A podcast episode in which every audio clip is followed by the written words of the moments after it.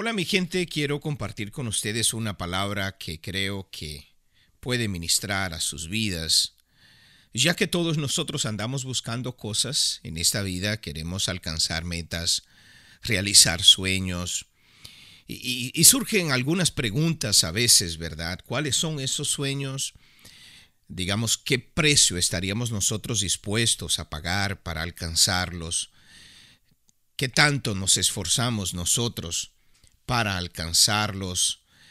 En fin, hay algunas lecciones que acostumbró a sacar de las Olimpiadas porque hay allí historias inspiradoras de gente como tú y como yo que se esforzó durante un largo tiempo para correr muchas veces apenas 10 segundos o menos de 10 segundos para llevarse una gloria a su país, poner un sello en su historia de una gran victoria que todo el mundo vio, que todo el mundo reconoció.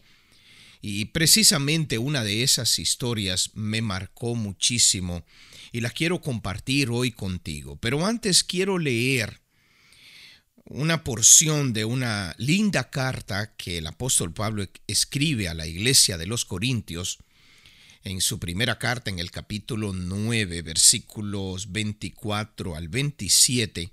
La palabra del Señor dice, ¿no sabéis que los que corren en el estadio todos a la verdad corren, pero uno solo se lleva el premio? corred de tal manera que lo obtengáis. Todo aquel que lucha, de todo se abstiene. Ellos a la verdad para recibir una corona corruptible, pero nosotros una incorruptible. Así que yo de esta manera corro, no como a la aventura. De esta manera peleo, no como quien golpea al aire, sino que golpeo mi cuerpo y lo pongo en servidumbre, no sea que, habiendo sido heraldo para otros, yo mismo venga a ser eliminado. Estas palabras son unas palabras, yo no sé si de inspiración o, de advertencia, pero esta última frase, no sea que, habiendo sido heraldo para otros, yo mismo venga a ser eliminado, creo que son palabras, digamos así, que nos advierten, ¿verdad? Porque cuántos de nosotros hemos ayudado a otras personas, hemos tomado de la mano a otras personas en momentos difíciles, pero cuando nos toca a nosotros pasarlo, la cosa es diferente, ¿verdad? Y no solamente eso, sino que animamos a otros para seguir, para continuar, sin embargo, algunas cosas acontecen en nuestra vida que nos desaniman, que nos detienen, que nos paran. Y ahí están esas palabras que creo que debemos considerar el día de hoy. Como dije anteriormente, y volviendo otra vez a las Olimpiadas, yo vivía en Brasil en el año 1988 cuando se hicieron las Olimpiadas de Seúl.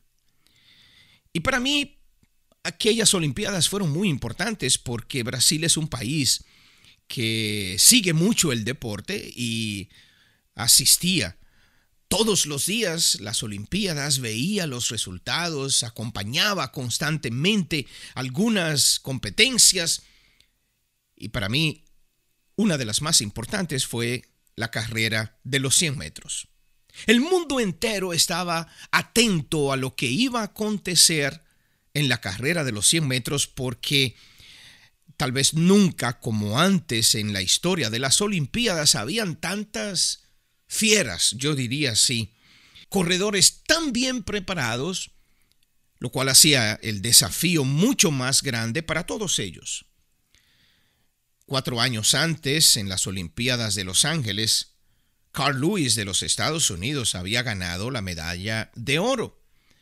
Un corredor que dejó una gran historia de carreras ganadas, de récords establecidos, y en esas Olimpiadas de Los Ángeles en el 1984, un corredor canadiense que había comenzado a surgir había ganado la medalla de bronce, y lo cual para su país fue algo extraordinario y glorioso, pero no tanto para él, porque se tuvo que conformar con la posición de la izquierda mirando allá arriba a Carl Lewis, brillando delante de todo el mundo, ganando la medalla de oro. Y esa era la que él quería ganar.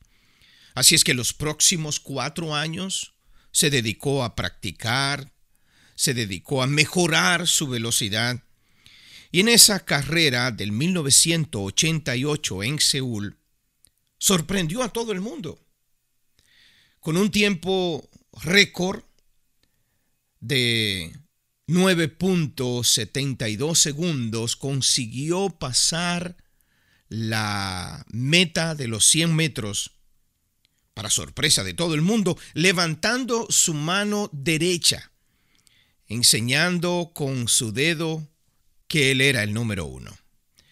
E inclusive los periodistas del mundo entero, sobre todo allí en Brasil, dijeron que cómo él perdió esos maravillosos milésimos de segundos para levantar su mano sabiendo que él iba al frente, porque cualquier corredor está más que digamos así, concentrado en ganar la carrera y no quiere descuidarse de que otro por una milésima de segundo se le adelante, pero él sabía que él iba al frente, dejando atrás no solamente a Carl Lewis, que lo miraba de una manera sorprendido, sino a los otros corredores que también eran muy buenos, que por cierto, esa carrera fue la primera en la historia en la cual un corredor que corrió los 100 metros en menos de 10 segundos, ni siquiera subió al podio. Para que usted pueda ver lo rápido que fue esta carrera y lo bien preparado que estaban todos los competidores. Así es que Ben Johnson ese día ganó la gloria, subió al podio y allí estaba Ben Johnson ese día siendo coronado con la medalla de oro delante de la mirada de sorpresa de todo el mundo, de la prensa, que se preguntaba, pero ¿cómo lo logró? ¿Cómo lo hizo?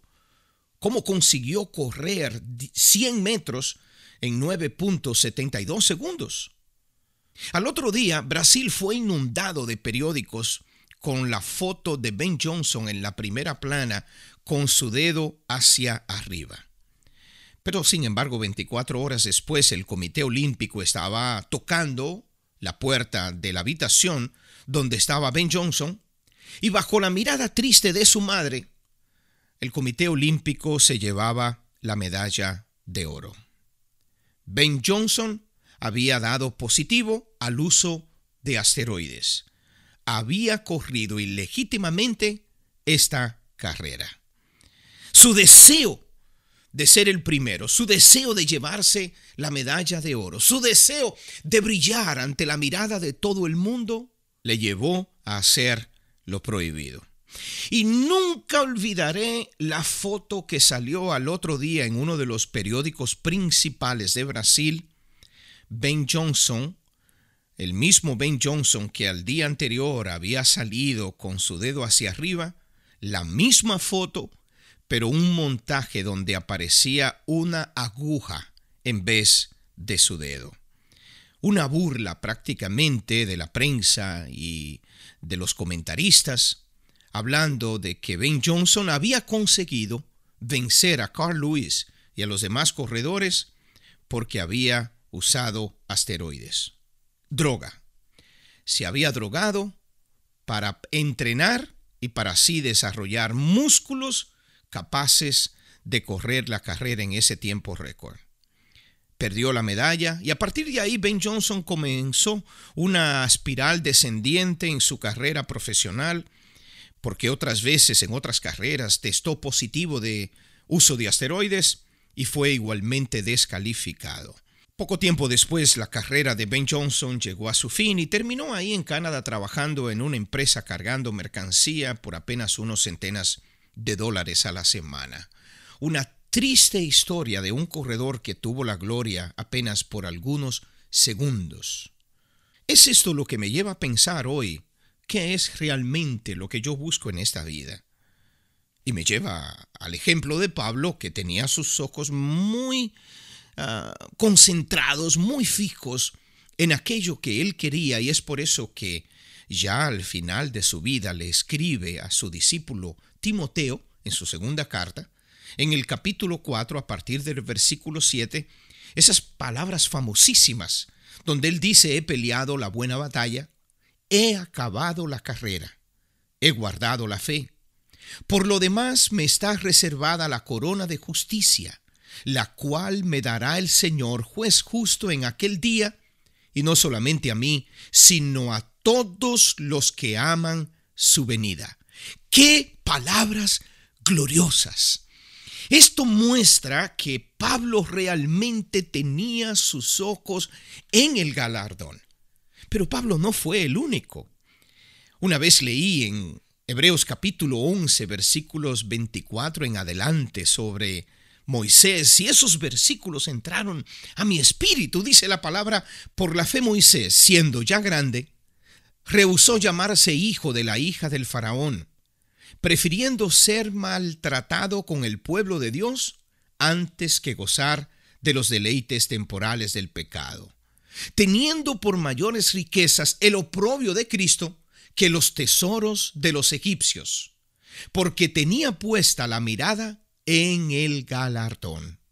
Por la fe dejó a Egipto, no temiendo la ira del rey, porque se mantuvo como viendo al invisible. Hace unos meses yo fui a Egipto, un paseo maravilloso, y entre las cosas que yo quería ver era la tumba de Tutankamón en el Museo de Egipto, pero lamentablemente donde nos llevaron a nosotros fue en el Museo Nuevo, moderno, y allí no estaba la tumba de Tutankamón. Y quería verla, porque yo leí que cuando encontraron la tumba de Tutankamón había tan riqueza allí adentro, que si no me engaño duraron como seis años transportando todo al Museo de Egipto. Barcos de oro, sarcófagos dentro de sarcófagos, de oro puro, finísimo, y muchos utensilios porque los egipcios creían que cuando alguien moría necesitaba eso al otro lado para vivir la otra vida. ¿Y por qué me interesaba a mí ver esa tumba? Porque esa tumba nos habla un poquito, más o menos, de qué fue lo que Moisés dejó atrás, porque vio algo que lo vislumbró. Él vio algo que llamó su atención, que fue tan glorioso que fue capaz de opacar toda la riqueza de Egipto.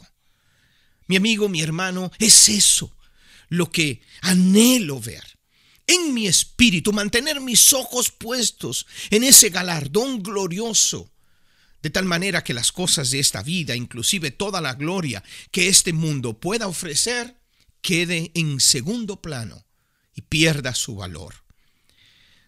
La Biblia nos habla de un hombre llamado Salomón que fue rodeado de tanta gloria y riqueza que él dice que todo lo que él vio y deseó lo tuvo. No hubo cosa en esta vida que él deseara y no tuviera. Sin embargo, termina diciendo, vanidad de vanidades, todo es vanidad y aflicción de espíritu debajo del sol. Y ahí está, debajo del sol. Es allí donde en esa dimensión las cosas realmente no tienen ningún valor. No importa cuán glorioso parezca, la gloria puede ser igual a la de Ben Johnson, que dure apenas un día. Sin embargo, hay una gloria eterna reservada para nosotros en los cielos y es esa gloria que yo quiero alcanzar. Es por eso que Pedro escribe en su primera carta diciendo, bendito el Dios y Padre de nuestro Señor Jesucristo, que según su gran misericordia nos hizo renacer para una esperanza viva por la resurrección de Jesucristo de los muertos para una herencia incorruptible, incontaminada e inmarchitable, reservada en los cielos para nosotros. Es esa la gloria que quiero alcanzar. Esa es la meta a la que quiero llegar. Y creo que esa también era la meta a la que el apóstol Pablo quería alcanzar y a la cual se refería cuando escribió su primera carta a los Corintios y dijo esas palabras. Yo de esta manera corro, no como a la aventura. De esta manera peleo, no como quien golpea al aire, sino que golpeo mi cuerpo y lo pongo en servidumbre, no sea que, habiendo sido yo heraldo para otros, yo mismo venga a ser eliminado. Mi amigo, mi hermano, sigue corriendo esta carrera. Córrela con fe, con fuerza, con perseverancia. Mantén tus ojos en el galardón. Porque cuando levantas tus ojos un poquito, los problemas de esta vida pierden valor, pierden importancia. Si te has caído, levántate y sigue luchando. Si te has detenido, sigue caminando en el nombre de Jesús, porque el galardón que te espera es grande. Que Dios te bendiga.